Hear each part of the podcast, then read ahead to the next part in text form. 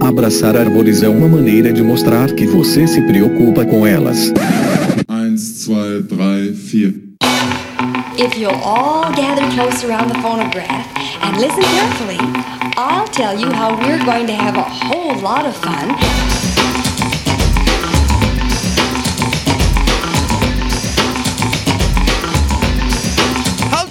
Aqui é Fernando Lima e este é o Desabraçando Árvores, um bate-papo sem firulas sobre ecologia e conservação, a vida, o universo e tudo mais. E eu estou aqui diretamente de Atibaia, São Paulo, e venho lhes apresentar, senhoras e senhores, o meu querido amigo Alexandre Martins, ele que possui graduação em Ciências Biológicas e atualmente é discente na Universidade Federal do Piauí, é consultor da Universidade Estadual de Santa Cruz, também é consultor do Museu Paraense Emílio Guilde, é gerente da Ciclops Soluções Ambientais Limitada e vice-presidente e coordenador de projetos do Instituto de Pesquisas e Conservação de Tamanduás, o Instituto Tamanduá. Ele é colaborador da Biocito Projetos e Estudos Ambientais e biólogo da AIUCA, Consultoria e Soluções Ambientais. Tem experiência na área de ecologia, com ênfase em ecologia. Ô galera, pô, que prazer, que satisfação trazer esse papo aqui com o Ale. A gente sabe aqui no podcast, né, galera, que brother é brother. Hadouken! E o Ale é brother, é aquele cara que você sabe, né, que ali é ponta firme e que não tem tempo ruim. Galera, é só conhecendo mesmo o Ale e eu espero assim que a gente possa pelo menos arranhar a superfície aqui nesse papo que eu bati com o Ale. Vocês vão reparar que pode ser que sim, pode ser que não, né? O senhor A, nosso querido, maravilhoso editor aqui, diz que não tá tão problemático, mas a gente gravou lá no Pantanal, inclusive aqui fica o jabá do curso de campo do Pantanal do Instituto Tamanduá, galera, vão juntando aí um dinheirinho, guardando aí umas moedinhas, porque na edição do ano de 2022 vocês têm que participar, se inscrevam, façam o que puderem para participar, que esse curso é muito foda. Diz aí, amigo do Marquinho. Puta que pariu, Marquinho. Que curso foda. Mas voltando ao assunto aqui da entrevista com a Lê, galera, é porque a gente gravou lá no meio do Pantanal e o Pantanal, assim, tem muita biomassa, né? Muita energia no sistema, muito sol, tudo muito plano, água parada, então tem bicho a dar com pau. Nossa, é um. O mastozoólogo fica alucinado lá, porque, meu, a gente leva a vida inteira para ver um mão pelado, aí você vê lá, você tropeça nos bichos, né? E o que acontece? Também tem uma quantidade ridícula de aves o tempo todo, então é quase impossível você achar um lugar realmente silencioso para gravar que não seja fechado em algum cômodo mais isolado. De outra forma, você tem aves vocalizando o tempo inteiro. E se você se fecha num cômodo, é praticamente impossível ficar lá dentro sem ventilador ou ar condicionado, o que não ajuda nenhuma gravação. Então vocês me desculpem aí qualquer questão aí relacionada à qualidade da captação de áudio. Vocês sabem que eu sou chato para um caralho sobre isso, mas vamos lá, não percam porque está absolutamente sensacional esse papo que eu bati com a Lê. Seguimos! Lembrando aí das nossas redes sociais lá no Facebook, o Desabraçando Árvores Podcast, no Instagram e no Twitter, o arroba Desabrace. E temos também lá um canal no Telegram. Não, galera, eu vivo repetindo aqui nas palestras, o pessoal me pergunta, pô, como é que vocês fazem divulgação nas redes sociais? Eu não faço divulgação em rede social, eu faço divulgação em podcast, galera. Nós somos um podcast, nós usamos as redes sociais para divulgar o nosso podcast, que é este aqui, né, onde vocês estão nos ouvindo. Então siga lá os nossos podcasts, os nossos três podcasts, o Desabraçando Árvores, o Que Bicho é Esse e o Que Bicho é Esse Crianças lá no Spotify, no, na Amazon, no Orelo e na Apple Podcasts. Se inscrevam lá no Google Podcasts ou no Castbox e favoritem no Deezer para não perder nenhum episódio. Moçada, este podcast é possível apenas graças ao apoio incondicional da nossa trupe, da nossa seita, né, de pessoas maravilhosas que resolveram adotar, abraçar o Desabraçando. Olha aí que paradoxo interessante. Lá na nossa campanha de crowdfunding no apoia.se, no www.apoia.se barra desabrace, onde você pode contribuir mensalmente com o nosso projeto a partir de um real, né? Um realzinho aí, uma bala juquinha, meia bala juquinha, né? Na cotação do dólar atualmente, acho que uma bala juquinha você não consegue nem comprar com um real. É... Desculpem aí pra quem não sabe o que é uma bala juquinha. Lembrando que quem apoia a nossa campanha lá de crowdfunding tem acesso aos bastidores do podcast, ao nosso grupo exclusivo lá no WhatsApp, onde nós trocamos ideias, interagimos com a galera, toda a nossa trupe tá lá. A gente tá sempre lá trocando ideia com todo mundo, pedindo sugestões também. A galera é, interage bastante lá, tudo muito bacana, um grupo super interativo. A galera realmente acredita no projeto e faz parte do projeto de uma certa maneira, né? Porque a gente pensa muita coisa que sai lá no grupo, é, a gente traz aqui pro podcast. A gente também disponibiliza os episódios antes do lançamento, quando é possível, obviamente. A galera sempre tem acesso aí né, a informações privilegiadas. Então, junte-se aí ao nosso movimento, apoie o nosso projeto a partir de um realzinho por mês. Né? Vocês podem fazer contribuições pontuais também lá no PicPay, no arroba Desabrace. E uma forma indireta de ajudar o nosso projeto é na nossa lojinha, na loja.desabrace.com.br, onde temos camisas, pets bordados, livros, kits de primeiros socorros, canecas, né, que também é, como eu disse, uma forma de apoiar o nosso projeto.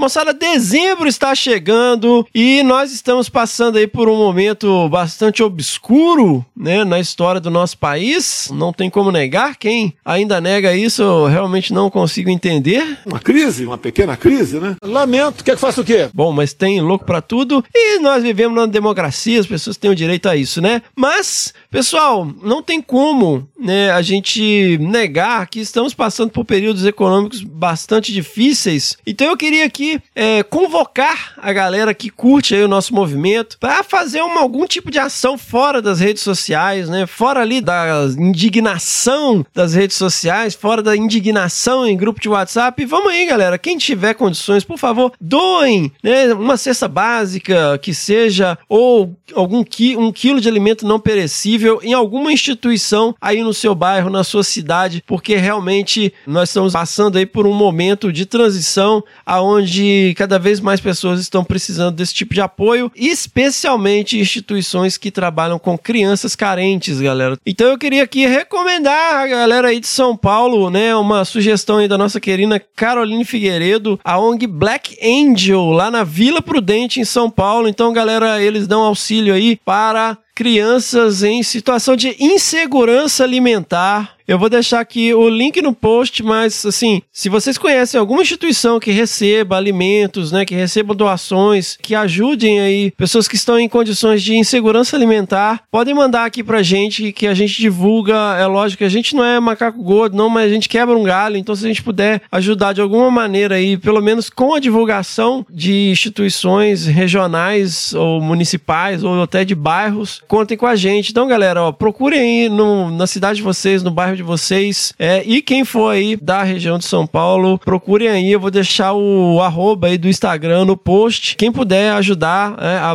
Black Angel, uma organização sem fins lucrativos que está apoiando aí crianças que estão em condições de insegurança alimentar. Galera, vamos olhar aí em volta e tentar ajudar de alguma maneira que não seja só gralhando em rede social. Seguimos!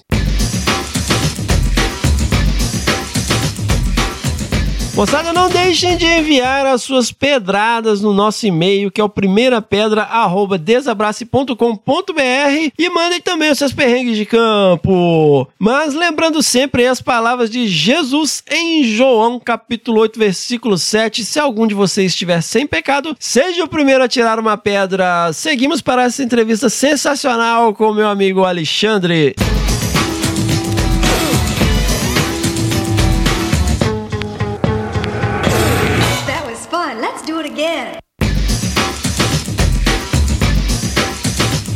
É isso aí, pessoal. Eu estou aqui diretamente do Pantanal, na região de Aquidauana. E eu estou aqui com o Alexandre Martins. Muito bem-vindo, Alexandre. Beleza, Fernando. Obrigado pelo convite aí. É um prazer estar aqui com você. E seja bem-vindo ao Pantanal conosco aqui durante o curso, né, do Pantanal. Olha aí. É, galera, então vocês não reparem não que vai ter um monte de passarinho, de aves aqui gritando no fundo, entre outras coisas. Ale, de onde você é, cara? Eu sou paulista, cara. Paulista paulistano, Olha aí. nascido na capital, criado ali com idas e vindas no interior de final de ano, ver a familiada que tá no oeste de São Paulo, mas eu sou criado na cidade. Lá na, na, na Meiuca mesmo? Na Zona Leste, eu sou da Zona Leste de São Paulo, das quebradas. da Zona Leste. Muito bom. Você teve algum contato com a natureza, assim? Ou você ficava lá na. Então, minha família, quebradas. minha família é do interior de São Paulo, né? Todo final de ano a gente sempre ia pro interior mesmo, pro sítio, visitar meu bisavô, a familiada que tava lá. Então sempre tive bastante contato com bicho. E o bairro que eu morei por muitos anos, até meus 20 e poucos anos, na minha infância ainda era tudo muito rústico, tinha muito verde, as ruas ainda eram de, de terra, sabe? Demorou a asfaltar. Olha aí. E aí eu tinha bastante contato com bicho. Meu pai sempre gostou muito. Não tinha periquito em casa, criava uma codorna. Então eu sempre tive muito contato com bicho, assim. Aham. Mas que eu só descobri esse amor quando eu fui começar a pensar na faculdade. Uhum. Porque cresci querendo fazer fisioterapia, por exemplo. Físio, olha aí. No parto, no meu parto, minha mãe era muito jovem, tive alguns problemas, complicações durante o parto, eu tive um problema físico. Então eu cresci, desde oito dias de nascido eu já estava num consultório de fisioterapia. Uhum. Então, o que, que você quer ser quando crescer? Fisioterapeuta. Até meus 15 anos eu estava fazendo fisioterapia. E família muito humilde, não, estudei a vida inteira em escola pública, sempre nunca fui muito cabeçudo para estudar também. E aí não consegui entrar na universidade pública de físio. E aí um amigo meu virou para mim, Ale, eu vou prestar faculdade ali em Santo André. Para quem conhece Sampa sabe que Santo André, São Bernardo, o grande ABC ali é coladinho, né? E a Zona Leste tá um tropeço da Santo André. Aham. Mas, e no oeste, qual que era, assim, a... em que região que você... Perto de Ourinhos. Ourinhos? Região de Ourinhos, ali na cidade de Ibirarema. Birarema, é interiorzão mesmo, né? É, fica entre Ourinhos e Assis, Uhum. né? São cidades grandes ali do oeste de São Paulo. Seguindo a Raposo Tavares, aí você tem Presidente Prudente lá na Aham, frente, já sentido divisa com Mato Grosso do Sul, que sai ali em Bataguaçu. Olha aí. Mas o que que te fez mudar de ideia, cara? Então, eu sempre gostei de bicho. Esse meu amigo foi prestar vestibular em Santo André. Falou: Olha, tem uns cursos legais lá. Eu vou fazer sociais, mas tem vários cursos. Eu vi e falei: Ah, tem biologia. Eu vou prestar biologia. Pode E aí foi a melhor coisa que eu fiz na minha vida, né? Vestibular, crianças, pra quem não sabe, era uma grande prova. Uma prova que varia, assim, um, dois, três dias, com intervalos onde você aplicava todo o seu conhecimento adquirido ao longo de três anos no segundo grau na época. Não é igual ao Enem agora, que você vai fazendo picado, né? É, mais ou menos isso substituiu, né? Hoje você não tem mais vestibulares É, grandes. por isso a gente tem que explicar o que é vestibular, né, cara? Às vezes que nem É sabe. muito louco, né? O tempo, puta, as coisas estão mudando muito rápido. Pode crer. A gente que tá ficando velho mesmo, né, velho? É, não- é, às vezes a gente não para pra pensar nisso, né? E aí eu fui fazer biologia, cara. E aí, desde o primeiro ano de faculdade, fui fazer voluntariado na Escola de Ecologia, em São Caetano. São Caetano? É, com o Ronaldo. Eu não lembro o sobrenome do Ronaldo. Mas é um figuraça, assim. Trabalha muito com educação ambiental e me ensinou muito. Em 2002, isso. E você fazia estágio com o quê, cara? Lá a gente fazia de tudo, né? Era tratador de animais, praticamente, lá nesse, na escola de ecologia. Ah. Tinha alguns animais que eles recebiam da polícia ambiental, não tinha recurso, a gente tinha que ficar juntando dinheirinho para comprar rango para os bichos. e foi ali que eu comecei a, a trabalhar diretamente com esses animais, assim. Tinha mais aves, serpentes, não tinha muita coisa de mamífero, mas foi assim que eu comecei. Uhum. E aí, com contato com amigos e tal, eu fui fazer o, o estágio, que na época, também lá em 2003, era o Rodízio 1, no Zoológico de São Paulo. O que, que quer dizer O Rodízio 1, você entrava, ficava um mês, e durante esse mês você ficava 10 dias em cada setor. Setor de Ah, aves, pode crer. répteis e mamíferos. Aham. E aí foi assim que eu entrei no Zoo, fazendo esse Rodízio 1, terminou, gostei pra caramba, quase perdi meu estágio lá por conta de um desentendimento na época com com uma residente que não gostava de mim, mas deu tudo certo e eu fiquei de voluntário no setor de aves, que eu sempre fui apaixonado por aves. Aí fiquei lá no Zoo, fazendo voluntário, depois consegui bolsa pra fazer trabalhar em educação ambiental. Mas qual que era a sua rotina lá, cara? Quando eu tava no setor de aves de voluntário, era ajudar o tratador também, fazer Uhum. manejo, arrumar recinto, construir gaiolão. Uhum. A gente fazia de tudo. Que eu acho que é importante falar isso, porque quando a gente pensa em biólogo num zoológico, a gente não tá ali só para fazer a parte legal que é estar com o bicho, manejar o animal. É, não, é. É, fazer a parte pesada também. É limpar um recinto, é construir uma gaiola, carregar um puleiro, sabe? É, limpar recinto é tirar cocô na pá, tá, gente? É, isso aí. É tirar cocô na pá mesmo. E você vai até de, de carpinteiro a faxineiro, né, cara? De tudo, eu fazia de tudo. Uhum. Construía caixa. Quando eu estava no Zoo de São Paulo, ainda não, porque tinha setores específicos, que de marcenaria, Uhum. parte elétrica, mas fazer gaiolão de arame, com essas telas de arame, era, era nós que fazíamos, os estagiários. E o zoológico, em 2005, ele assumiu um outro centro, que era o, o CEMAS, Uhum. Centro de Estudo e Manejo de Animais Silvestres, que ele ficava no Horto Florestal, junto com ali com a Fundação Florestal, então Uhum. era meio administrado por todos, e o zoológico assumiu isso. Foi quando eu fui trabalhar diretamente com a Flávia Miranda, por exemplo, né? Já conhecia a Flávia do zoológico, que era residente, Uhum. e depois passou a ser veterinária lá. E aí foi quando eu fui trabalhar diretamente com ela. Olha aí. Pra cuidar desse centro, que eram animais resgatados também. Então, cara, tinha muito bicho lá. E nós fomos pra assumir as buchas. E aí lá eu fazia de tudo. Desde Uhum. construir caixa pra bicho dormir, parte elétrica, fazia de tudo. E era biólogo. Nos tempos vagos a gente fazia um pouco do que a biologia nos ensina, né? Aham. E foi muito doido, assim. Foi uma experiência muito interessante. Foi ali que abriu pra mim as oportunidades para ir pro campo. Eu queria sempre trabalhar com aves, como eu falei no início, né? E meu TCC foi com aves. Eu fiz um levantamento de avifauna Uhum. parque municipal em Mauá. Meu TCC foi com isso. Em 2006, a Flávia me convidou para fazer o primeiro campo de verdade, assim, tirando o que eu já tinha feito com a faculdade, que era pesquisa, conservação no Sesc Pantanal em Uhum. 2006. Eu lembro até, foi em outubro de 2006. Eu fui pro Pantanal com a Flávia. Foi meu primeiro contato com o Pantanal e foi ali que eu me apaixonei pelo trabalho de campo, assim. Foi a minha primeira experiência é, efetiva. E que vocês vieram com que missão, assim? Lá no, no Sesc, a gente trabalhava com a parte de medicina da conservação. Uhum. Para compor um pouco do mestrado da Flávia também. Uhum. Então nós íamos coletar material biológico, captura tamanduá bandeira e coletar material biológico para que ela pudesse analisar uma infinidade de doenças voltadas ao tamanduá bandeira. E junto vem as parcerias com universidades. Então a gente nunca vinha coletar só aquelas três, quatro amostras para Flávia, Aham. vinha coletar uma infinidade de coisas para trabalhar com os pesquisadores associados, né? Então aproveita. Uma expedição nunca é barato, né? Explicar o que é material biológico, pra quem não, não tem ideia. Quando a gente pensa em material biológico que vai se coletar de um animal, né? Você está falando de tudo que ele pode te dar para que você consiga estudar diversas coisas. Então você tem desde pelo, ectoparasitas, né? Os Uhum. carrapatos, pulgas. Você tem o sangue do animal. Você pode coletar material para análise de fungo do pelo. Você pode coletar um suave, um cotonete que você pode enfiar no ouvido do bicho e ver a flora bacteriana que tem ali. É, suave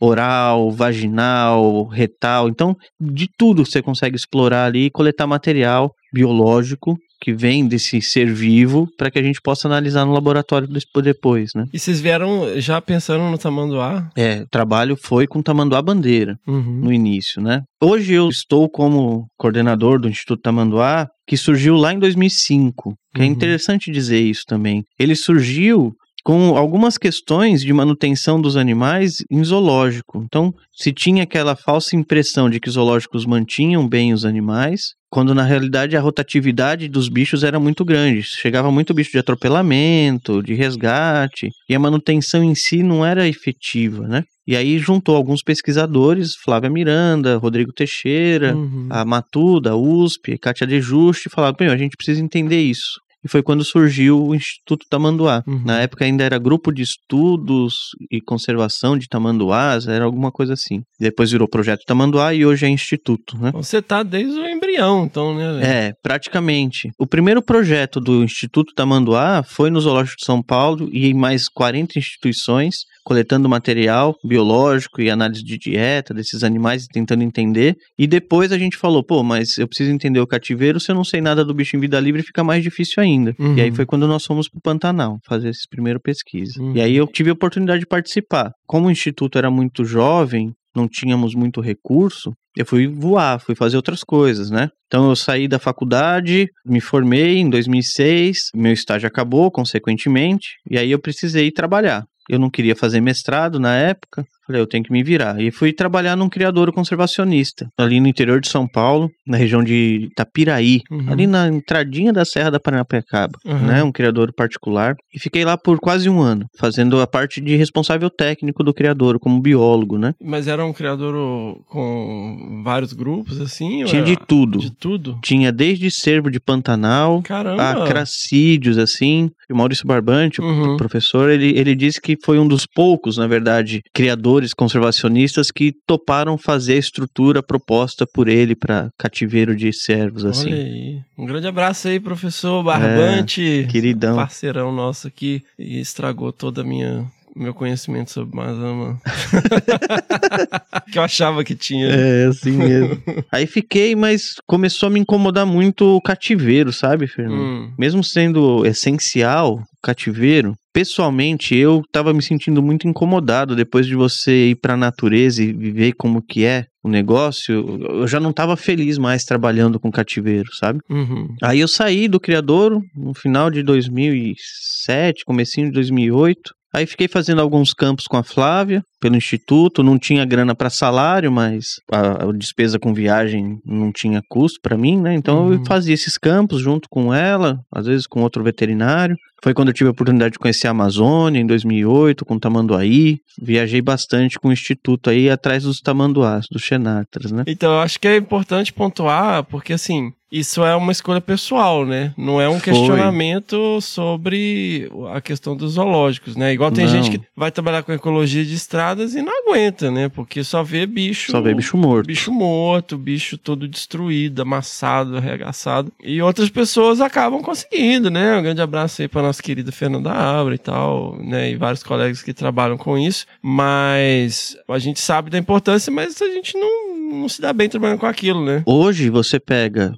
boas instituições, lógico, a gente sabe que existem instituições que precisariam um pouco mais de atenção, Uhum. mas existem. O, o cativeiro hoje é essencial para a conservação também. Sim, Se sim. você pegar alguns projetos, por exemplo, a, a ararinha azul, só está sendo possível a, a volta dela para a natureza ao cativeiro. É. Se não fosse esses indivíduos em cativeiro com manutenção genética, você não teria a possibilidade, né? Então, para a conservação, o cativeiro é extremamente importante, Sim. né? Desde que sejam instituições sérias, com Uhum. profissionais competentes, né? E com recursos para manter a pesquisa, Exato. né? Mas eu sou, não sou contra o cativeiro não, gente. Pelo eu, eu nasci dentro do cativeiro, Aham. entendo a lógica que eu, pessoalmente, eh, não consigo trabalhar. Como tem profissionais, amigos meus que trabalham em cativeiro e fazem um trabalho incrível Uhum. e que não conseguiriam estar no mato É. que nem a gente fica, né? É, eu tenho um brother que ele entrou em depressão, assim, trabalhando com, com o bicho atropelado, cara. Ele terminou o mestrado, assim, ficou malzaço e foi trabalhar com outra coisa. Então, É. assim, é- aí é, o- é o lado pessoal, né? É um sentimento meu, né? É, Um pessoal meu. E aí, o que, que você fez, cara? Aí fiquei naquele perrengue de procurar dinheiro, porque biólogo no nosso país não é um negócio muito tranquilo de ser, se você não quiser ir pra academia, né? Uhum. E foi quando o, o Fernando Azevedo abriu uma vaga de biólogo aqui pro Pantanal para substituir o até então o Henrique Vilas Uhum, Boas, né? Uhum. E eu me candidatei, a Flávia me mandou até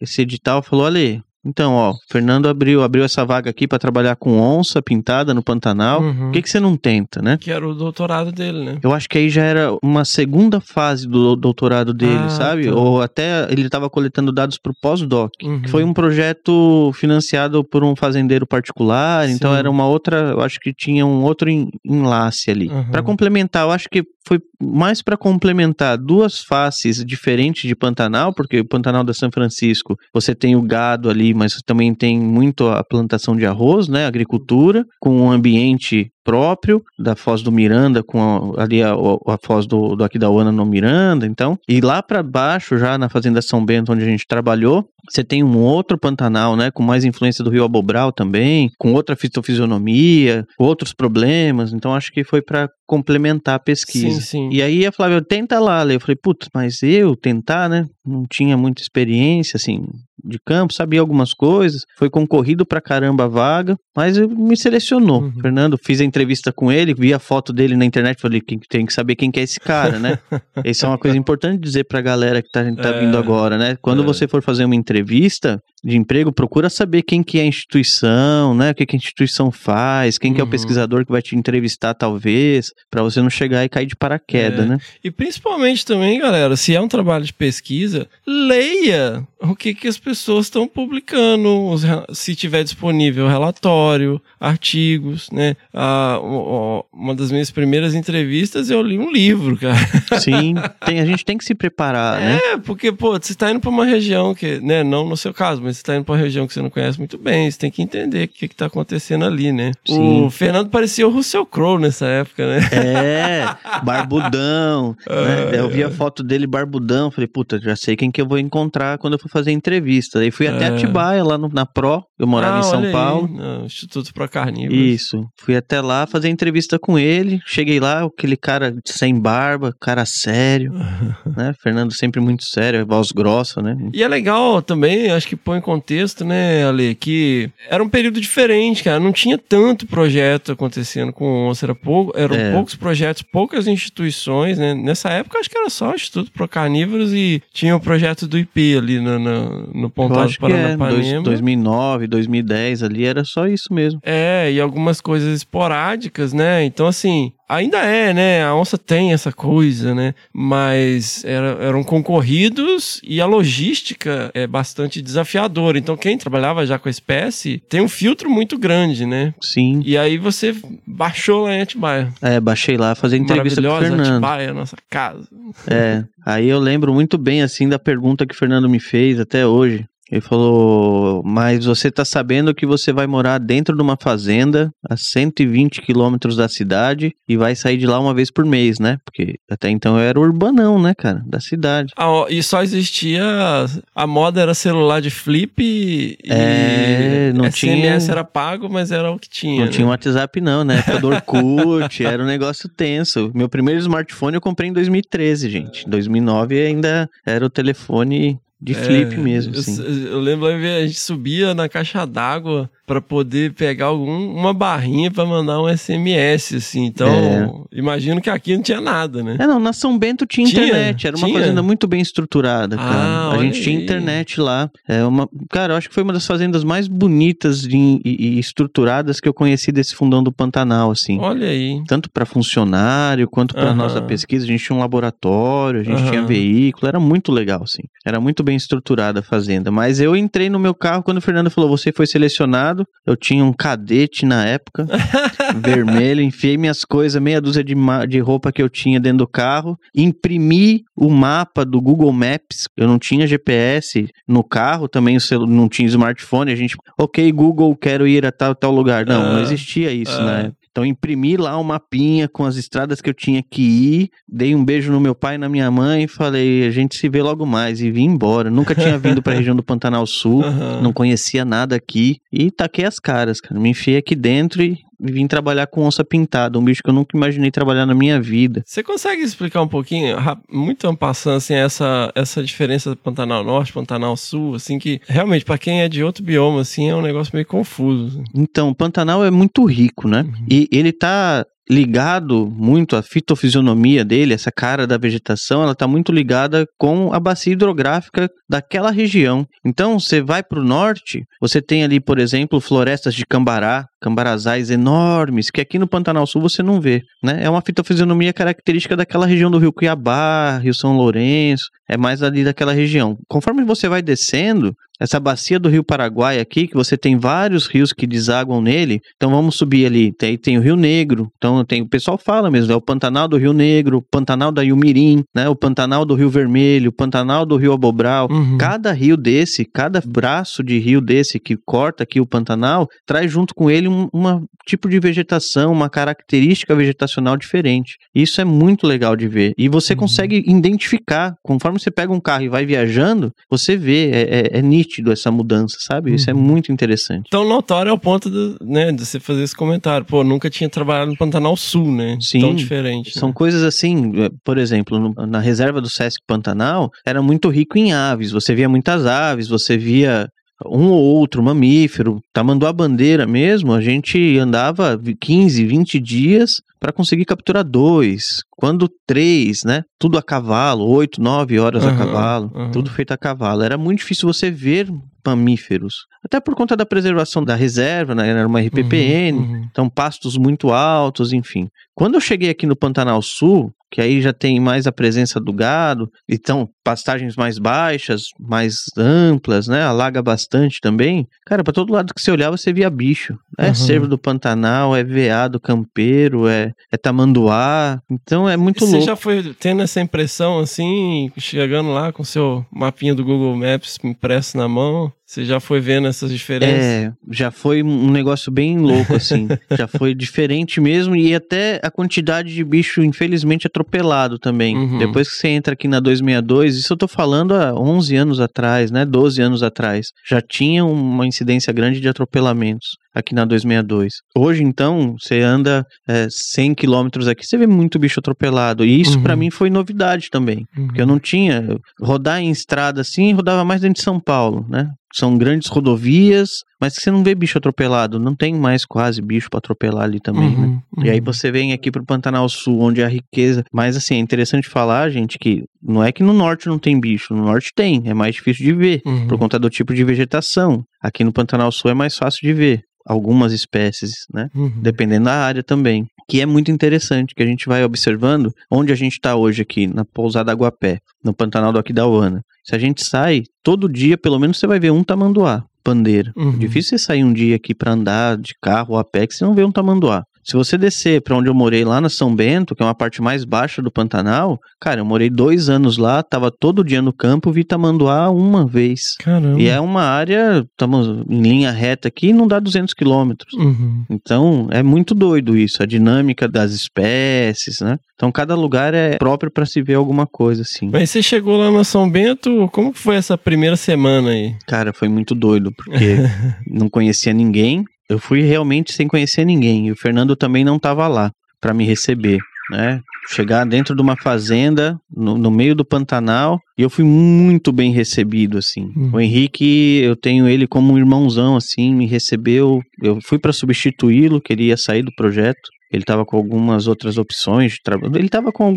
Ele precisava mudar um pouco a vida dele, ele resolveu sair. Uhum. E aí ele me recebeu, me ensinou muito. E o nosso auxiliar, que é o João, famoso João da Onça, é um antigo caçador, né? Lá na década de 70, começo de 80, chegou a matar onças e, as histórias que ele conta, né? Mas depois que conheceu o Fernando, acabou isso e, e esse, esse voltou totalmente para conservação e trabalha Uhum. com isso até hoje. É um querido e ele me, me adotou como um filho, assim, né? Foi muito interessante a nossa relação.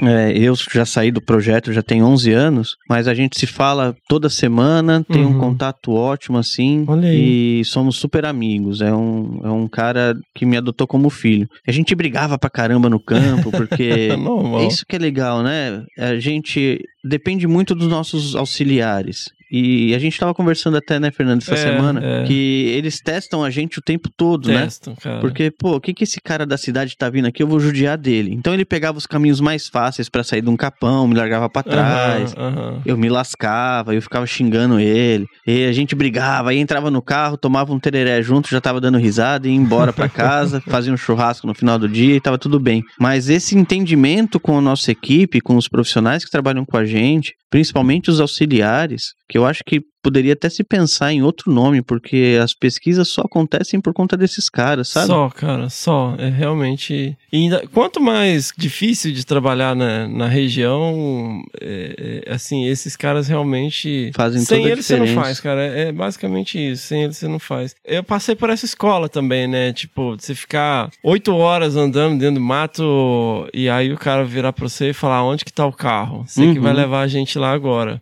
É. É, por mais que às vezes, você, sabe, ficar pregando peça na gente e tal, e, e esse negócio, né, sai pelo capô mais rápido, eu sei que se Uhum. vire. É um tipo de pedagogia, galera, entendeu? É uma pedagogia mais rústica, é, mas é tipo assim, ó, você tem que aprender a se virar, porque, é, igual a gente tava conversando, né, não é só sobre você. Você tem que confiar na pessoa que está com você em campo, né? Se você tá em É. dois, cara, você tem que saber que se acontecer alguma coisa com você, o outro vai saber se virar, né? Então tem muito isso, assim. Às vezes a pessoa é, não pensa nisso, né? Que, tipo, você precisa saber se livrar de uma situação de emergência, saber se orientar no mato e tal. E é a pedagogia do aprender fazendo, né? Então, É, porque até porque não tem livro, né? Esses Não tem. ensinamentos não tem livro não nenhum. tem, cara. É. Né? Você pode procurar aí em livro, paper, o que for, cara. Você não vai achar. É vivência. É. Isso é estar no mato, é conversar com essas pessoas, é entendê-los, é...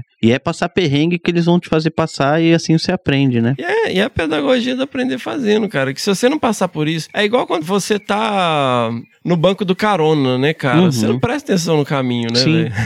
Você nunca se liga onde você tá É, passando, né? Se teve que fazer uma curva e tal, quem pensa nisso é o motorista. Então você tem que dirigir de vez em quando. É, é bem isso mesmo. E aí foi um aprendizado muito grande, assim, poder vivenciar esse Pantanal mais intensamente, porque Aham. até então eu ia uma vez por mês, ficava 10 dias, ia esporadicamente, e aí eu fui morar no Pantanal, conhecer a cultura pantaneira, né? Uhum. É um outro mundo. Sim. Quando a gente para pra pensar, é um outro mundo. Isso é válido para todo o país, né? Você vai viajar por aí, você vai ver culturas diferentes, você vai ver gente diferente, comida diferente, palavras diferentes e poder vivenciar isso foi muito importante para mim. Costumo dizer que o Pantanal hoje é minha casa. Uhum. Eu sou apaixonado pelo bioma. Tô extremamente triste nos últimos dois anos aí por ver que o bioma tá se acabando, né? É, não enche mais como enchia, não tem mais a dinâmica das águas como eram há 10 anos atrás. Então, você pensar no intervalo de tempo é muito pouco tempo para essas mudanças tão drásticas. Uhum. Né, os mapas que o pessoal fez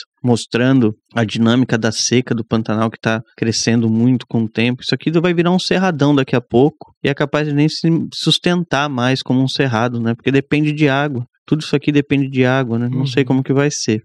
Mas eu sou apaixonado. Tô apaixonado pelo Pantanal e sempre que eu posso voltar ao Pantanal, é, eu fico muito feliz, assim, de estar aqui, né? O trabalho do Fernando lá focou muito na relação da onça com o gado, né? Foi. Como que era a sua rotina, assim, da- no trabalho, né, da pesquisa? Então, o, o problema da onça com gado é algo histórico, né? Já vem é, esse conflito onça e gado, a gente conhece e tá ca- careca de saber. E um dos objetivos do projeto lá era comprovar para os fazendeiros que a onça come gado? Come, mas não é o principal fator de prejuízo na produção de gado dele. Então, nós tínhamos 10 onças com, com colar Uhum. GPS. Não era essa tecnologia Iridium ou Globalstar ou Argos que você do teu escritório recebe as informações. É, é. É, são empresas de satélite que te mandam ali as informações em casa, então você tem fácil. A gente tinha que ir até as onças, fazer o download desse É. dado com uma anteninha UHF Uhum. e esses colares tiravam coordenadas a cada três horas. Uhum. Então, quando a gente ia até o animal, depois de três, quatro meses, que era o intervalo que a gente usava, fazia o download dessas informações todas e o Fernando pegava e determinava locais que possivelmente a onça ficava comendo alguma coisa. Quando tinham pontos, mais de três, quatro pontos, 100 metros de distância um do outro ali, ele tirava um ponto médio e o meu trabalho principal era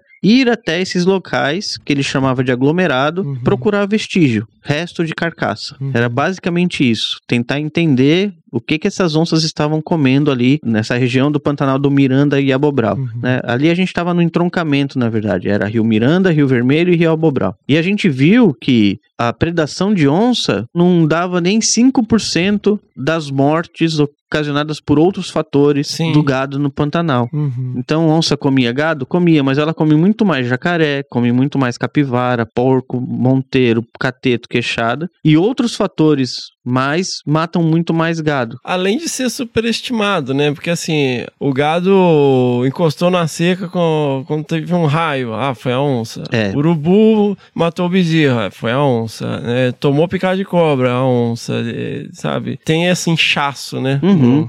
É, na verdade, sim. O peão, você tem ali fazendas com invernadas enormes, invernadas com 2 mil hectares. Um- Uma invernada dessa é gigantesca. Uma invernada de uma fazenda, né? Que É. isso é uma unidade de conservação inteira na Mata Sim. Atlântica, né? Então você tem lá uma invernada com 2 mil hectares, um ou dois peões de campo para monitorar todo o teu rebanho, e o cara não dá conta. Então o cara precisa re- arrebanhar todo mundo. Puta, eu vi uma vaca ali com o peito cheio e o bezerro não tá. Ah, foi a onça. Ele nem acha a carcaça do bezerro para ver se foi a onça mesmo, porque a gente, Uhum. com a carcaça, você consegue identificar a causa-morte, né? É característico Uhum. né? Então, ah, a vaca tá com o peito cheio sem bezerro, foi a onça. Ah, sumiu uma vaca, foi a onça. Quando na realidade a gente começou, É. eles começavam a chamar a gente, ó, a onça comeu um, um bezerro aqui, a onça comeu. E nós íamos, pegávamos o carro e ia até lá. Uhum. Chegava e via, não, isso aqui não foi onça, cara, não tem nenhum indício que a onça teve aqui. Uhum. E aí, quando a gente começou a provar, por A mais B, que a onça come, mas o teu prejuízo que você tá tendo com o teu gado não é culpa dela, não. E é legal, assim, fazer um adendo dessa questão de como que é importante a história natural, né? Igual a gente, né, você deu aula aqui, né, Ali, sobre a questão de telemetria e tal. E sempre vem o pessoal, ah, pô, é, dá pra monitorar o bicho o tempo todo?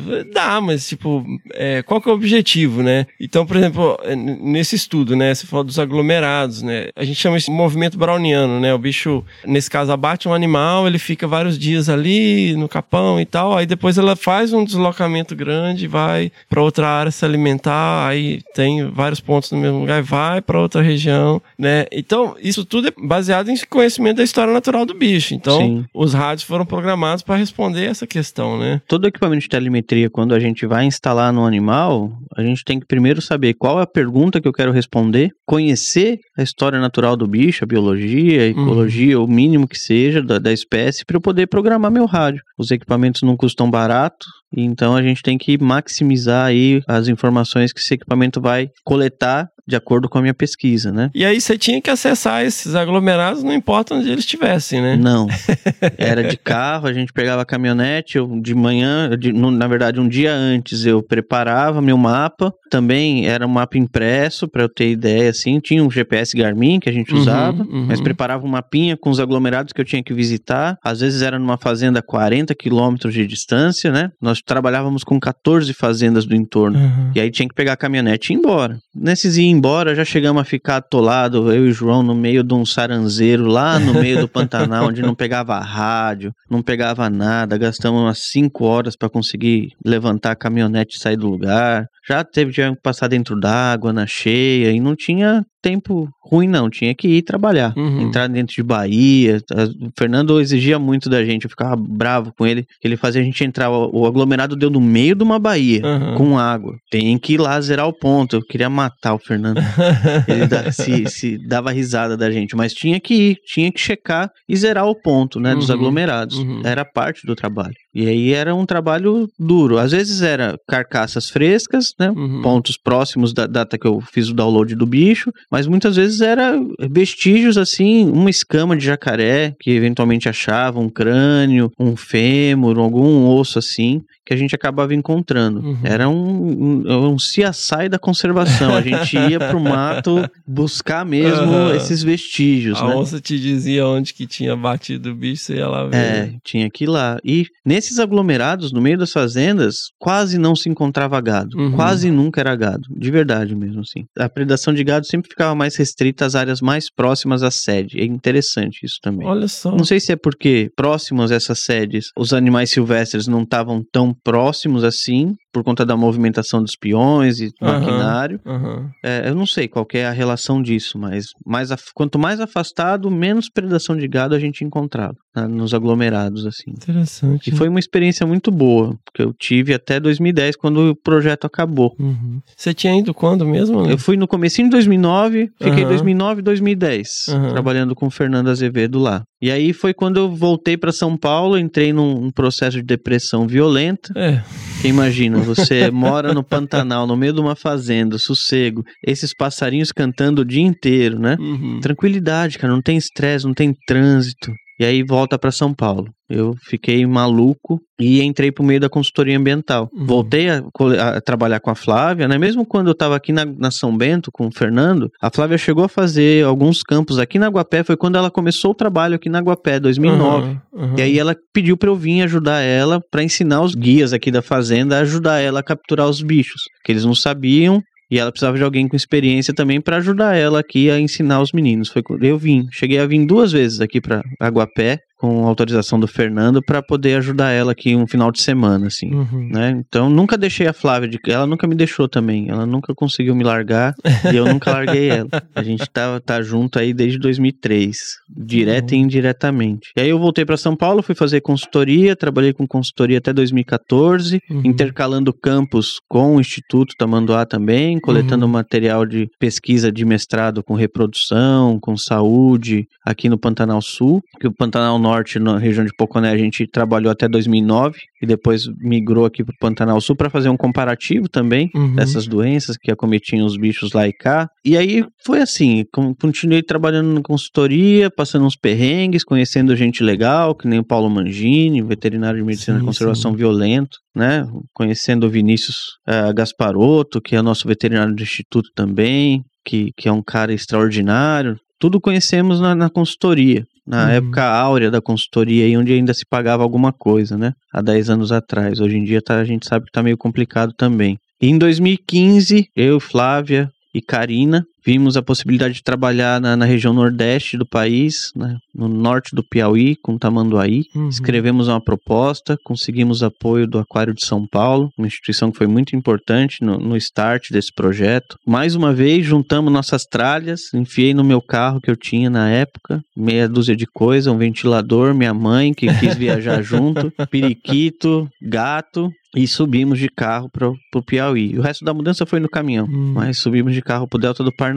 Então, mas é, essa questão do Tamanduaí é uma região muito estratégica, né? Que é uma, uma área de transição e tal. É, Mas com a diferença também, né, Ale? Que você foi começar um negócio do zero, né? É, a gente foi desbravar o negócio. Porque quem descobriu isso, na verdade, a, a distribuição do Tamanduaí ia até São Luís ali e, e chegava, tinha registro até Barreirinhas. Uhum. Né? Que, onde que é Barreirinhas? É a porta de entrada dos lençóis maranhenses, Uhum. né? onde você tem o Rio Preguiça ali, e depois do Rio Preguiça, que você tem uma área de manga interessante, vem os lençóis, aquelas grandes faixas de dunas, né? Sem muita vegetação. Então o Cíclopes vinha até ali. Em 2010, se eu não me engano, saiu uma matéria falando dos tamanduaí na revista Terra da Gente, que a Flávia Uhum. deu essa entrevista. Pedro Holandês, que é um, um guia lá da região, nascido e criado na região do Delta do Parnaíba, na ocasião ele estava visitando uma irmã em São Paulo, comprou a revista, viu e falou: Peraí, esse bicho tem na minha terra.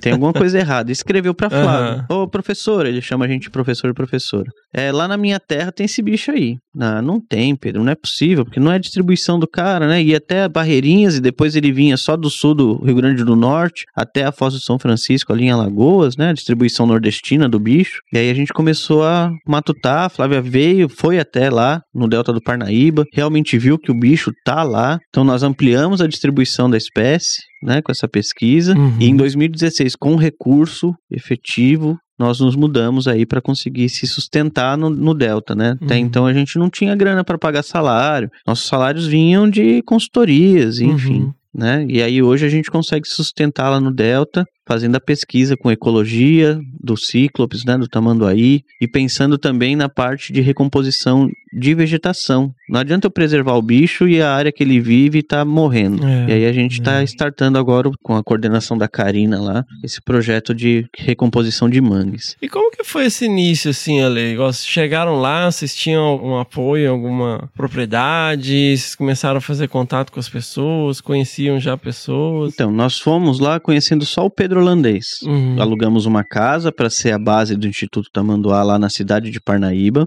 Não conhecíamos ninguém, nem só o Pedro mesmo. E muito pouco, né? Não tinha tido contato com o Pedro, muito contato com ele. Então, para você ter ideia, nós ficamos em Parnaíba praticamente três meses sem ter vínculo de amizade com ninguém, né? Uhum. Só trabalhando. E o Pedro conhecia uma área, seu Pedro Militão, no canto do Saquinho, que é na beira da ilha, da, da ilha de Grande Santa Isabel, e que ele falou, lá a gente sempre vê tamanduaí. Uhum. E foi a partir daí que a gente começou a visitar a propriedade do seu Pedro, que é onde a gente tem uma das nossas bases de apoio, né? Então, quando a gente precisa ir para campo, nós vamos para lá, que é onde hoje eu desenvolvo meu mestrado. Depois de tanto tempo, resolvi entrar no mestrado, né? Sabendo o que eu queria fazer, Uhum. e é lá onde a gente tem a nossa base de apoio, uma das bases de apoio lá no Delta. Então, nosso trabalho começou ali, na casa do tio Pedro Militão Uhum. é, que mora há 70 anos ali naquele cantinho, sem energia elétrica, sem água encanada, vive ali, ele e a senhorinha dele. E aí é uma região, assim, é, bem diferente, né, do que vocês estavam acostumados a trabalhar, né? Região litorânea, Sim. tem uma influência grande ali de restinga, de maré. Sim, né? mangues, né? Você tem mangues Aham. altíssimos ali, é uma das regiões de mangue mais preservadas do Brasil, né? Você tem espécie de mangue ali, por exemplo, que é encontrado na Amazônia, que acaba chegando até ali. Tanto é que a região do Delta entrou como área Ramsar, Uhum. de importância para as migratórias, né? E como que foi essa, essa transição, assim, esse Foi muito ajuste? doido. velho? Foi muito doido, Fernando, porque eu sou acostumado com Pantanal, mas aí já estava um tempo em São Paulo também, trabalhando com consultoria depois, e aí você muda totalmente, né? De áreas planas, com pasto, vegetação mais rala. É calor, mas é um calor diferente, e aí vai para Nordeste, área, como você disse, de restinga, né? Áreas de apicum, que é um tipo de vegetação local, dunas. né? Aprender a andar na areia não foi muito fácil, e aprender a ver a espécie que a gente estava começando a trabalhar, né? Porque eu trabalhava com tamanduá bandeira, bichos de até 40 quilos, 2 metros de comprimento, Aham. terrestre. E aí você vai pro Nordeste brasileiro, trabalhar no meio de uma vegetação dessas áreas de restinga, floresta de cajueiro não são tão altas, mas olhar pra cima atrás de um bicho de 300 gramas amarelinho. então foi um negócio muito doido. Foi uma experiência assim que eu demorei uns dois anos para conseguir adaptar meu olho a enxergar a espécie sem a ajuda dos nossos auxiliares. A imagem de busca, né, Né? cara? É. E, e- e é legal assim também, galera. Sempre a gente quer dar a real aqui né, no podcast. Porque fica parecendo aquela coisa bucólica, né? Ah, vai trabalhar no litoral. Super legal. Mas tem todo. Cara, é, um- é uma, uma relação no campo, assim, contínua. Você tá num lugar com uma cultura diferente, né? Comida Longe- diferente. Comida diferente, não conhece ninguém. Você tem que entender, né? Como que funciona a região, né? Porque é um projeto de conservação, como que funciona a logística de campo, né? Então, assim, essa coisa bucólica, ó, vou andar pela natureza e ver os bichinhos e depois vou dar um mergulho, não é bem assim, né, cara? Não é qualquer pessoa que tem disposição de fazer isso, sabe? De fazer essa transição enorme, né? Pode parecer simples, ah, eu iria, ah, eu ia, ah, eu ia, mas fica lá então um ano. Esse ano de 2021, a gente acabou abrindo com um certo cuidado para voluntários, né? Uhum. Aí a galera chega alucinada, vou conhecer o Nordeste, Ah, piauiense, ah. praias lindas. Primeiro que a gente não vai na praia, né? Uhum. É muito difícil, não dá Pois tempo. é, não dá, cara. Pra ir pro campo, até a gente passa por uma faixa de praia, porque o deslocamento exige isso, pra chegar lá na casa do tio Pedro, por exemplo. Uhum. Mas aí você chega lá, você não tem energia elétrica, você não tem sinal de telefone, você não tem água gelada, aquele calor de 40 graus, você andando nas dunas morrendo de sede, ter que virar uma garrafa d'água sem gelo, pra quem tá acostumado na cidade é complicado. Vai dormir em rede, dorme o tempo todo em rede. E aí a galera sofre um pouco. E, e mais uma vez, galera, ah, mas eu adoro isso. É, Você adora quando você vai fazer turismo, galera. É diferente, tá? Eu digo que é importante vivenciar tudo. Sim, sim. A gente vê é, é, esses programas de TV, né, que mostra o cara indo pro mato, fazendo aquelas estripulias, achando, vendo o bicho o tempo inteiro. É. Ah, agora eu vou dormir, daí acende uma fogueirinha lá com o negócio. A hora que a câmera desliga, ele vai lá pro hotel, É. dorme, depois volta. Quando a gente tá fazendo pesquisa, não, a gente vai e fica imerso lá, porque o custo de um deslocamento desse é muito alto Uhum. pra gente ir e vir todo dia, por exemplo, né? Então tem que pensar sempre na logística e vivenciar. Se você pode fazer um estágio pra ver se realmente é isso que você quer, vale a pena. Vai. É uma coisa que a gente sempre brinca no curso do Pantanal também, que a gente tá, tá dando aqui na, na região daqui da Uana. Muitos alunos vêm e falam. Cara, obrigado, o curso foi ótimo. Eu não quero nunca mais fazer isso na minha vida.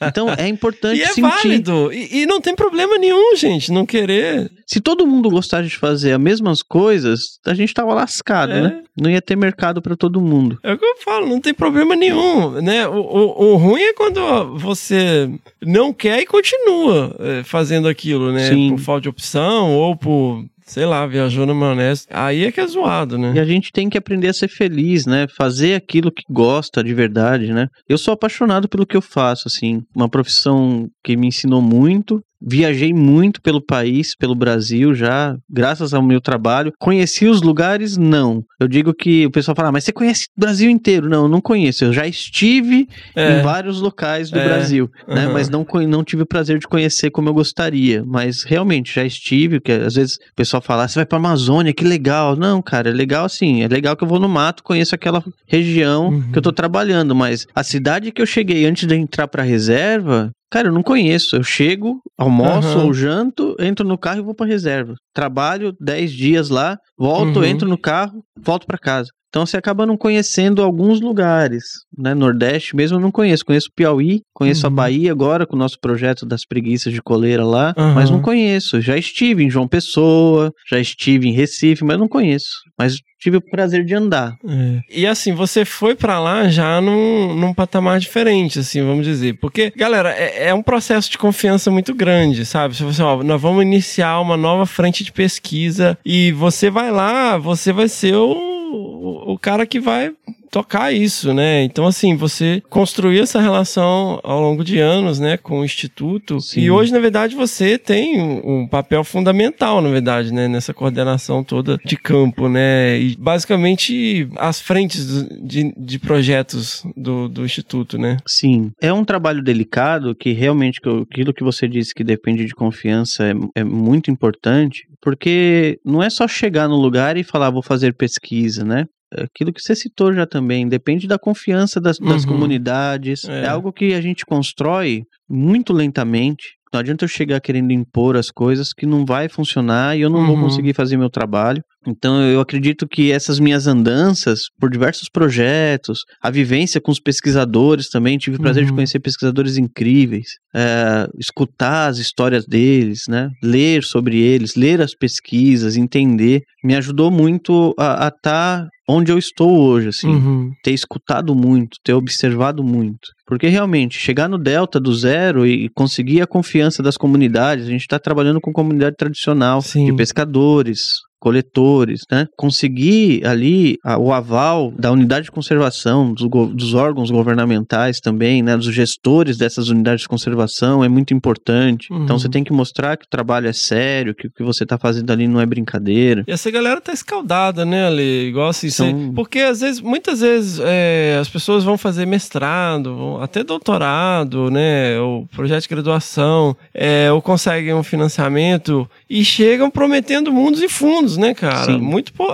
muito assim por falta de experiência também, né, e, e fala que vai fazer acontecer e tal. Aí acaba ali o, o, o seu projeto, acaba ali o mestrado, acaba o doutorado, vai embora e E não trouxe retorno nenhum para a comunidade. Não manda nem uma cartinha, sabe? Não. Ó, obrigado aí, sabe? Eu já cansei de ouvir, Fernando, de, É, de então. comunitários assim, tá, mas vocês vão fazer que nem fulano, que veio É. aqui, usou o nosso conhecimento, fez não sei o que e foi embora e a gente não sabe o que aconteceu. É, exato. Eu cansei exato. de ouvir. Isso Uhum. já. Então, esse feedback científico, numa linguagem mais acessível para a comunidade, para as pessoas que não são do meio. A gente tem essa mania, né? Eu quero levantar, Uhum. pesquisar, publicar numa revista 1, que para eu ter acesso eu vou ter que pagar 60 dólares no artigo.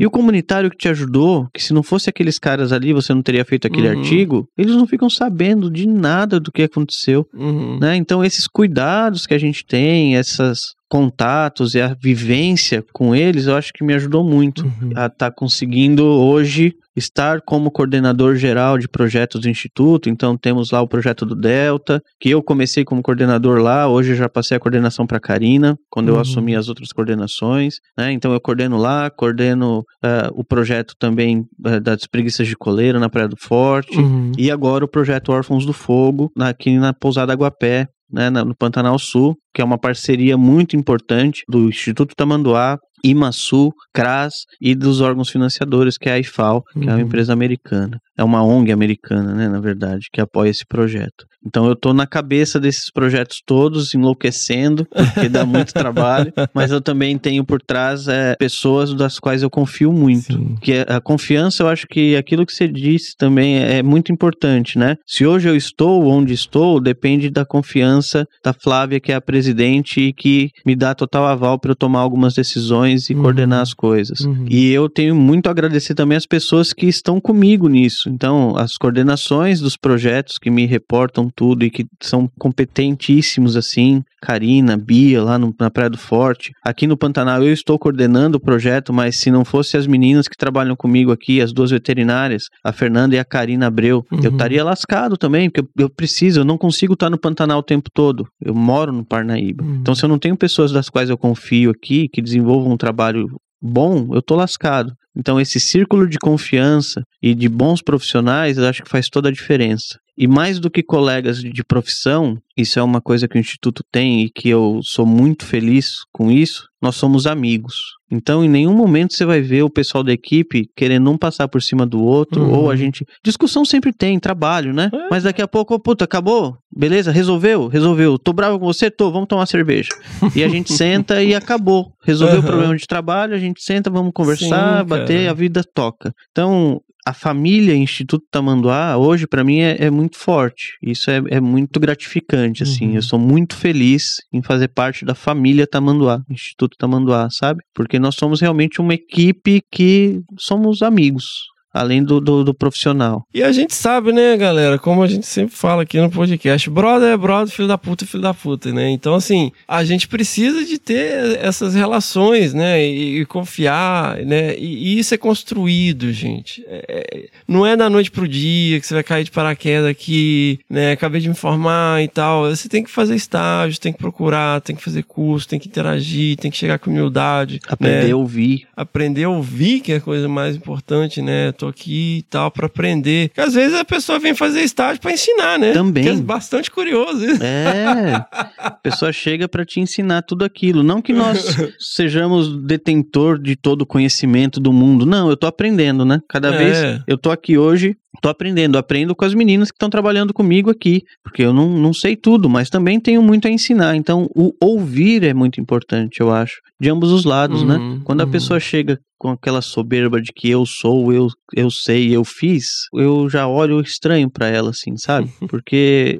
o que você fez, todo mundo sabe, tá explícito. Você não precisa ficar repetindo isso a todo tempo pra todo mundo, né? Chega lá, seja quem você é, escute o que É. tem que ouvir, fale na hora que tem que falar. Seja humilde, eu acho que é isso que É. tem que acontecer, sabe? E a melhor forma de mostrar o que você sabe é fazendo, né? É fazendo. Mostrando o resultado e tal. É. E Ale, a gente falou muito da questão de comunidade e tal, ou seja, né, vocês foram com a missão de implementar um programa, né, de, de, de estabelecer ali um- uma base legal, entender o que está acontecendo num contexto mais amplo, né? Uhum. Como que tá funcionando isso hoje, assim, é, nessas regiões? É. A gente pode até falar nu- numa escala mais abrangente, né, como você está Uhum. coordenando todas as diferentes frentes. Nós temos cenários diferentes, né? De acordo com a região que a gente está trabalhando. Por exemplo, a região da Bahia é uma comunidade ali você tem a comunidade quilombola e você tem as comunidades de pescadores,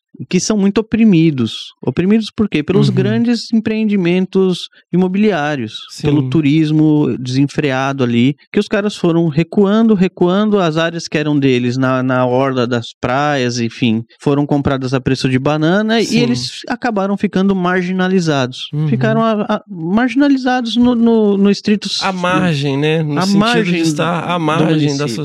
Sociedade, né? E aí, você vê que são pessoas que dependem de muita atenção, eles se sentem excluídos. Uhum. E você vê que eles precisam não só de atenção, mas de recurso. Então, toda vez que você vai lá, eles perguntam: mas a gente vai conseguir ganhar dinheiro com isso? Ou como que vai ser? Né? É, é engraçado isso. É uma forma que a gente tem que saber como trabalhar e como levar as coisas a eles. Na região do Delta, já é uma coisa mais diferente, assim. São pessoas que eles vivem numa, numa resex, né, que é uma reserva extrativista, Uhum. vivem da coleta, da pesca, da extração do caranguejo, da ostra, né, da coleta da carnaúba, para a extração do pó da carnaúba. Eles têm ali o seu círculo financeiro, mas que demandam atenção também, porque eles querem Sim. entender como que funciona aquilo, aquele sistema, né? Por que, que a gente está chegando com algumas ideias novas? O que, que aquilo vai melhorar a vida deles? Não levar dinheiro, mas a gente levando informação de que, poxa, se você coletar a ostra de certa forma, você vai estar melhorando o teu rendimento, porque você não vai matar as outras, daqui Uhum. tanto tempo você vai ter. Levando essas informações científicas para eles, eles estão mudando bastante o pensamento e trazendo coisas diferentes para a gente também, do conhecimento deles. Então você pega dois cenários diferentes mesmo, Sim, né? sim. Praia do Forte, onde os caras estão marginalizados, né? A margem ali da, da comunidade, Uhum. e no Delta, onde você tem uma população humilde também, mas que tá o nosso desafio ali nas comunidades hoje é trabalhar com a juventude. Sim. Ah, o que eu vejo hoje é que a molecada que tá vindo quer tudo de imediato, eles são muito imediatistas. Então, o cara que saiu da faculdade agora já quer um emprego de 10 mil reais. Uhum. É justo, é justo, é merecido, mas não vai ser assim que você vai conseguir ter o salário de 10 mil. Vai demorar um tempo ainda. Você vai ter que ralar um pouco para conseguir ter Aham. o salário de 10 mil. Pelo menos na área ambiental, sim. Né? Se você for um engenheiro, um médico, um médico talvez você ganhe 10 mil saindo da Uhum. faculdade. Mas na área ambiental, não. Você tem que ter paciência, ser resiliente. Tem que ter muita resiliência para trabalhar na área ambiental e ganhar dinheiro. Né? E os jovens lá, eles não querem mais ir pescar. Uhum. Eles não querem mais catar caranguejo. Catar caranguejo, cara, é, quando a gente vai lá comer uma corda de caranguejo, uma corda de caranguejo são quatro caranguejos, né? Uhum. Que eles chamam. E que você vai no, no, no restaurante, o cara te cobra 20, 25 reais uma corda de caranguejo. Tem gente que acha caro. Eu acho caro pelo preço que eles pagam do catador. O catador tem que ficar uma manhã inteira para catar ali umas 10 cordas de caranguejo, 15 cordas de caranguejo. Então a gente tá pensando ali em Não, atolado 40. no mangue, né? Não é assim. atolado no mangue, com, muriçoca. Com, com ganchinho, né, cara? Não, cara atolado no mangue, mosquito picando ele o tempo todo para ganhar 4,50, 5 numa corda. Então Uhum. o cara pega 10 cordas, o cara trabalhou a manhã inteira enfiado no, no mangue, se lascando para ganhar 50 conto Uhum. num dia, né? Então os, os jovens não querem. E aí a gente leva a capacitação para eles de vamos trabalhar turismo de base comunitária, né? Tem que trazer opções novas. Exato, cara. Isso é extremamente importante. Assim, a gente tem uma política, principalmente a galera mais urbana, assim, né? Ah, não pode fazer isso. Ah, não pode cortar um pau. Ah, não pode fazer dessa maneira. Não pode isso, não pode aquilo, não pode aquilo. Mas é, é, eu até falei isso, né? Eu falei isso, né? Quando você vai conversar com as pessoas, você tem que apontar um problema e trazer a solução junto, sabe? Sim, sim. Então, assim, se você não fornece alternativa, não vai mudar nada. E a gente tenta mostrar pra eles que assim, você levar um turista ali pra ver como que é teu dia a dia de catar um caranguejo. Sim. O cara vai ver que não é fácil, mas é importante esses costumes. As pessoas têm que entender que quando ela senta no restaurante pra comer alguma coisa, tem todo um trabalho, tem pessoas por trás daquilo. Sim, é o, valor, é o famoso valor agregado, né, cara? A pessoa tem Né? que entender essa cadeia produtiva, né? Sim, e mostrar pra elas a realidade de uma comunidade, por exemplo, de uma reserva extrativista é importantíssimo. Uhum. né? E a gente tá tentando levar isso pra eles. Isso tá gerando, já tem jovens ali trabalhando com isso, Uhum. explorando o que tá ali no quintal dele, cara. Muito bom. Que ele pode ganhar dinheiro, que ele pode continuar morando na região, preservando Uhum. aquele ambiente e ganhando dinheiro com isso. E isso com o pé lá no Tamanduaí, né, né, Ale? Isso tudo trazendo benefícios para a Uhum. conservação do tamanduaí, Uhum. do tamanduaí, do ambiente que ele habita, tudo linkado. Então eu não posso ir lá também só pensando no tamanduaí. Uhum. Não adianta eu querer ir para um lugar e só pensar no bicho, sabe? Eu acho que quando a gente pensa em trabalho de conservação, é muito além daquele pontinho que você Sim. enxerga. Sim. Tem que pensar num todo e com, Muito com bom. muito carinho. Sensacional! É muito massa. Muito bom, cara. Que legal ver iniciativas assim. E ainda mais ver essas iniciativas surgindo, né, cara? Com gente nova, gente bacana, disposta a ir para novos lugares, pensar coisas diferentes, né? Sim. É, com o pé na biodiversidade, mas tentando entender essa questão num contexto maior, né, cara? E a gente tá precisando de profissionais, cara, que encarem isso, sabe? Uhum. Gente, vão fazer estágio, cara, vão conversar. A- aproveita, essa pandemia trouxe uma coisa muito boa, que foi a proximidade dos, dos pesquisadores, assim. Uhum. Você consegue ter muito mais acesso hoje a um pesquisador do que você tinha antes. Sim. Você esperava ir num congresso É. para poder chegar no cara. Hoje não, você, É. você entra no Instagram dele, manda uma mensagem, É. ele te responde. Tem que ficar esperando o episódio do Desabraçando Árvore. Pois né? é, para o cara passar o e-mail, o contato. Né? Não, mas é, hoje você tem essa facilidade. Uhum. Escreva, conversem, né? Não fique tímido em casa achando que o cara é inacessível, que muitas vezes você não, não conseguiu falar com ele porque você não tentou. E a gente precisa de profissionais, a gente tá precisando que essa moçada nova venha aí com vontade de trabalhar, vontade de aprender, arregaçar a manga e, e, e vir para cima. É, galera, a gente tá falando muito sério, assim, existe uma demanda, porque assim, gente com real disposição de vir e encarar a barra pesada do campo, é difícil de achar, cara. É difícil. É difícil de achar, não é que assim, ah, pô, não tem uma oportunidade. Cara, se você tiver disposição de vir e encarar mesmo e com disposição, tem uma demanda física também, né, óbvio, mas nada que uma boa dose de é, vontade, né? Sim. de, de- Tô procurando a palavra aqui, me ajuda ele. Não, é, é, o De negócio. iniciativa, sabe? É, Todo mundo quer gente assim, cara, porque é, difícil achar. E a galera acha que, poxa, eu não faço exercício físico. Às vezes o mental é muito mais é o importante. mental, cara. é a resiliência mental, cara. Às vezes você tá ali a- acabado fisicamente, mas, cara, não, eu vou, eu tenho que continuar aqui e tal, vou segurar a onda, né? Toma água, come alguma coisa ali, vamos lá. Precisa disso, galera. E assim, tem que diminuir essa coisa de eu tô aqui, ai, olha aqui, eu no trabalho de campo, olha esse pôr do Uhum. sol, olha essa selfie, olha esse não sei o que, né? Vem com a disposição de trabalhar, de não, não de ganhar joinha, cara. Ninguém mostra os carrapatos que pegamos, né? É. Os espinhos que nos arranham, o cipó que enrosca. Nossa. Né? O campo não é só o pôr do sol bonito, ou o nascer da lua bonito, ou aquela foto selfie com o bichinho. Mas quem quer tem espaço, cara, porque todo lugar, todo pesquisador, toda pesquisadora que eu converso fala, cara, tá, tá foda, tá difícil. Tá faltando tá gente. faltando gente, galera não tem disposição pra ficar aqui, né? Vai fazer uma expedição, sabe? Passa uns dias sem internet, a pessoa surta. Surta. É. Tem isso também. É, é a gente conseguir trabalhar o nosso mental de, cara, internet não é tudo, não. Uhum. Quando vocês forem para um lugar e conseguir ficar uma semana sem olhar no telefone para ver mensagem, vocês vão ver como é bom isso na nossa vida. É. O quanto de coisa a gente enxergou fora dessa tela luminosa que fica na nossa frente. Assim, e aí sabe? você volta e você descobre que você basicamente não perdeu nada, né, cara? Porque Não. fica essa coisa, meu Deus, está acontecendo um monte de coisa. Não, tá tudo uma merda do mesmo jeito. É. Nosso presidente tá falando merda. As Tá coisas tudo- não mudaram nada. Você começa a olhar, você fica depressivo. Você tava tão feliz no mato, se lascando com carrapato, vendo bicho legal. E a hora que você volta pra realidade do virtual, você fica chocado e já quer ir pro mato de novo. Eu sou assim. Então, Ale, aí cai no- no- naquele paradigma, né, cara? Porque exige, passando por esse processo de amadurecimento profissional, né, cara? Você começa a ir para um lado mais de gestão, né, meu? Você tem que é, acompanhar o que tá acontecendo, tomar decisões e tal. E isso acaba afastando um pouco do campo, né? Sim. Como que você organiza o seu tempo, cara, para lidar, né? Porque você meio que tem que ficar mudando chave na cabeça, cabeça, né, cara? Não, pera aí, agora eu tenho que olhar isso aqui, lá no Delta, eu tenho que pensar nisso aqui, né, na Bahia, eu tenho que pensar nisso aqui que tá acontecendo lá na Guapé. É, hoje minha vida é muito mais burocrática. Uhum. E eu, eu geralmente separo o meu ano em dois, assim. O primeiro semestre eu foco na burocracia, na maioria das vezes, Uhum. que é o período do ano também da seca e tal, Uhum. ficam pro segundo semestre. Então, por exemplo, esse ano eu não parei ainda em casa. Eu acho que se eu passei cinco dias na minha casa,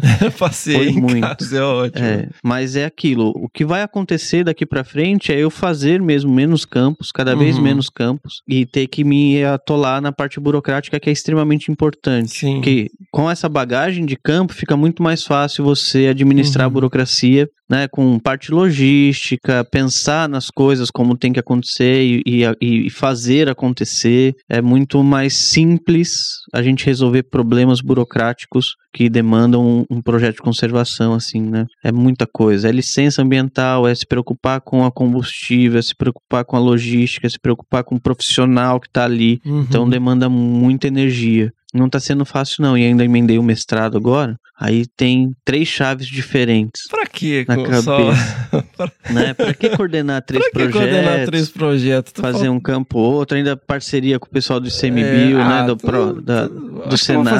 Acho que eu vou fazer esse negócio aí que falaram que é legal. e me enfiei no mestrado. Tá sendo muito legal, É legal, cara, é importante, né? né? É tô um, é tô um aprendendo muito. É um upgrade, né, cara? Sim, Que a gente acaba. Cara, é, é difícil, assim, galera. É, é... Porra, você tá na relação no campo e tal, aquela correria, você vai sentar ler artigo, você vai ler- sentar e, e- e ler o último relatório do, do- do não sei o que, sabe? É, é complicado. E o mestrado um pouco te obriga a se atualizar, né, cara? cara, é- eu tô na conservação há 15 anos. Uhum. E você acaba ficando só naquela prática mesmo. Sim. De campo, campo, campo, campo. Aí você para, escreve um artigo ou outro, senta e, e fica mais naquele. E você não se, não se atualiza, assim É. mesmo. É isso que você falou. E o mestrado tá me trazendo essa experiência fantástica, assim, de. Lógico, tô quebrando a cabeça? Tô. Uhum. Porque você, assim, você enferruja em muitas coisas. Quanto tempo que eu não sento pra estudar, cara? Muitos anos que eu não sento pra poder fazer um. Estudar mesmo, de poder responder um questionário e estudar. É Uhum. foda. Mas você fica bloqueado. Então, tô me ralando. Tenho que agradecer muito meu orientador, que é um,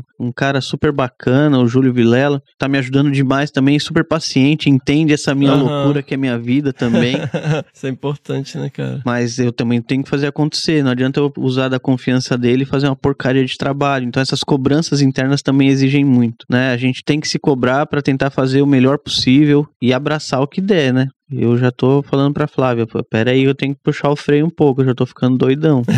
e aí a gente vai trabalhando esse psicológico, né? Vai trabalhando Uhum. psicológico, físico, e a burocracia hoje me consome muito. Mas é Uhum. necessário. As Sim. pessoas têm que entender isso também, né? O campo, É. o trabalho de conservação não é só ir pro mato, ver bichinho e ficar feliz. É a Exato. burocracia, a É. organização. E, e é um processo de amadurecimento, né, cara? Que Também. Chega um momento que, quando você começa, tem alguém fazendo esse trabalho de burocracia para te permitir estar ali. Sim. E à medida que você vai se desenvolvendo, se capacitando e tal, você começa a assumir essas responsabilidades e você começa a fazer esse papel de garantir que esteja tudo bacana para que as coisas estejam acontecendo lá, lá na base Uhum. e trazendo essa experiência. Porque às vezes, cara, quando a pessoa não passa por esse processo, né, e já começa a construir casa pelo telhado, é muito louco, que eu já vi Sim. isso acontecer, já aconteceu comigo, de você levar uma questão que está acontecendo no campo, né, que qualquer pessoa que teria passado pelo campo saberia, e a pessoa achar que você está exagerando, que você está, né, não, não precisa, ou não sei o quê. Eu Aham. falei, não, cara, precisa, precisa. E aí quem passa por esse processo de construção entende, né, a realidade e não quer que aconteçam certas situações porque sabe que não, não é legal para o projeto, que não é legal para a equipe, que não é legal para todo o programa, né? Então é super legal ver isso, né? Pra essa galera que tá chegando aí, se empenhar mesmo, tá junto e escutar todas essas vertentes, né? Então, quando você tá lá no campo com o pesquisador, pergunta pra ele como que foi pra ele chegar ali. Uhum. Como que ele correu atrás? De onde que vem o dinheiro? Como que ele fez? Exato, é. Porque a gente é importante saber essas nuances da conservação, né? Porque conseguir dinheiro pra trabalhar não é fácil. Pra cada sim, a gente tomou uns 50 nãos. É, e cada fio de arame, cara, custa alguma coisa, cara. É. Ca- cada coisinha, cada fivela, cada. Um jogo de tubinho. É, pilha, cara, qualquer coisa. Um jogo de pilha. Um saquinho, né? Tudo isso tem um custo associado, cara. Ou sai do seu bolso, ou sai de um projeto de pesquisa, tá? ou Com tá dentro certeza. do orçamento do projeto. Então tem, tem que colocar isso em perspectiva. E aprender a fazer, tem que saber Uhum. fazer. Exato, exato. O campo não é só essas mil maravilhas, a gente tem que saber fazer as coisas para chegar e ser a mil maravilhas. Uhum. Demanda uma logística. É. Olha, e a gente tá aqui, né, no curso de campo do Pantanal. É, Do Instituto a nona Tamanduá. edição, nona edição do curso de campo do Pantanal. Clássico, né, meu? Já. É um curso que né, qualquer pessoa que tenha interesse já ouviu falar, né? Hoje, no Brasil, eu desconheço cursos tão completos, assim, é, em manejo de fauna, falando especificamente manejo de fauna. Sim. No momento, eu acho que não tem outro com essa carga e a galera tem acesso a, a equipamentos, né? Põe a mão na massa, tem inclusive eh, capturas, né? Que diferentes grupos, né? De aves, mamíferos e répteis.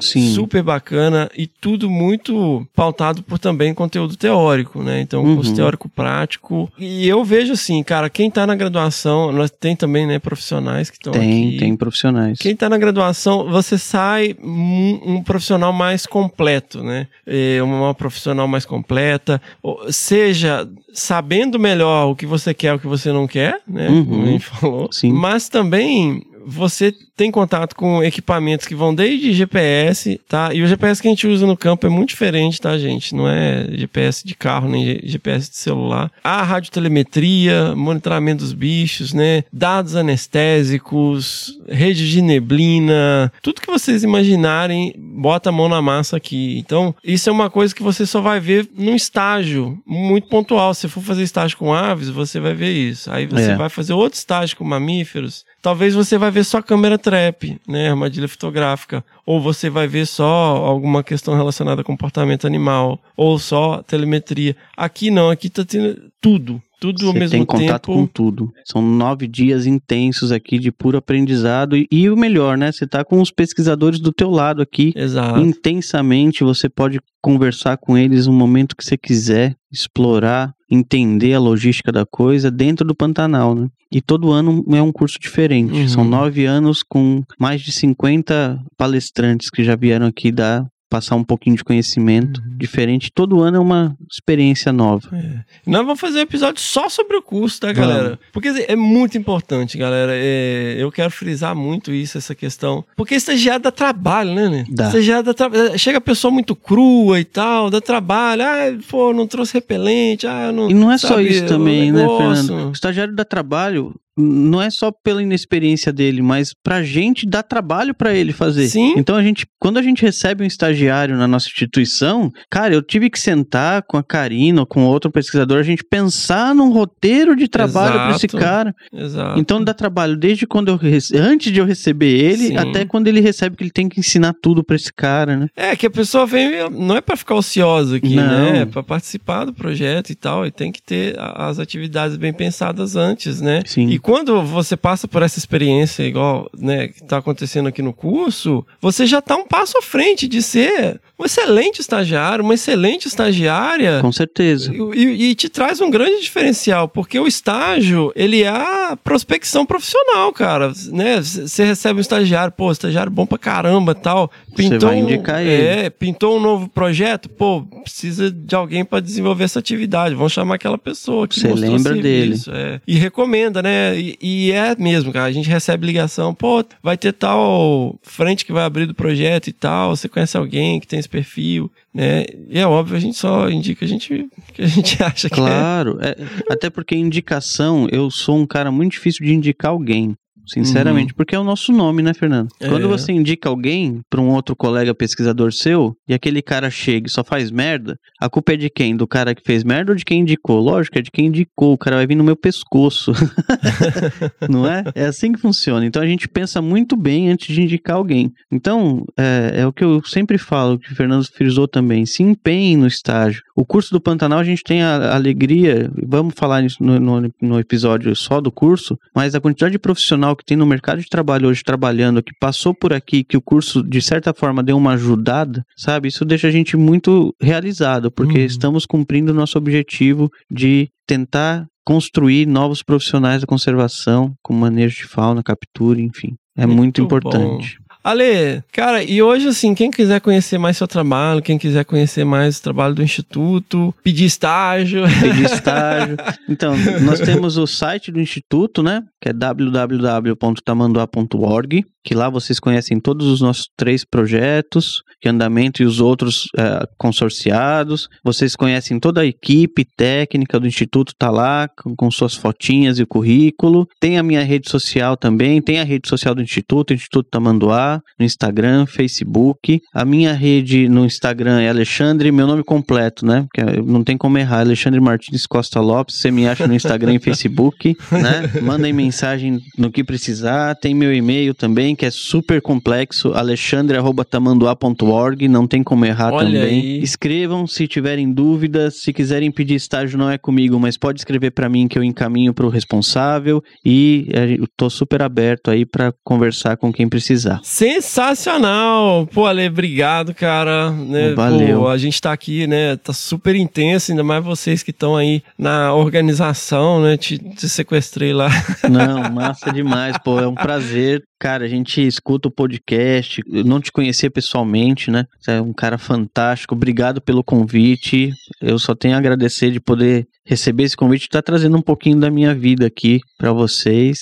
Obrigado mesmo. Não, sensacional, galera. ó, se liguem aí, jornada sensacional do Ale. Ele foi doido o suficiente de dar o e-mail dele aqui, então vamos lá, galera. Pode escrever. Vamos, Sem manda problema. ver e como a gente falou, cara, a gente precisa de gente bacana para se envolver, tem iniciativas novas acontecendo, né, e oportunidades bacanas nesse período tão obscuro, né, da história do nosso país. Vamos que vamos. Valeu. Necesse Daarom doen we even.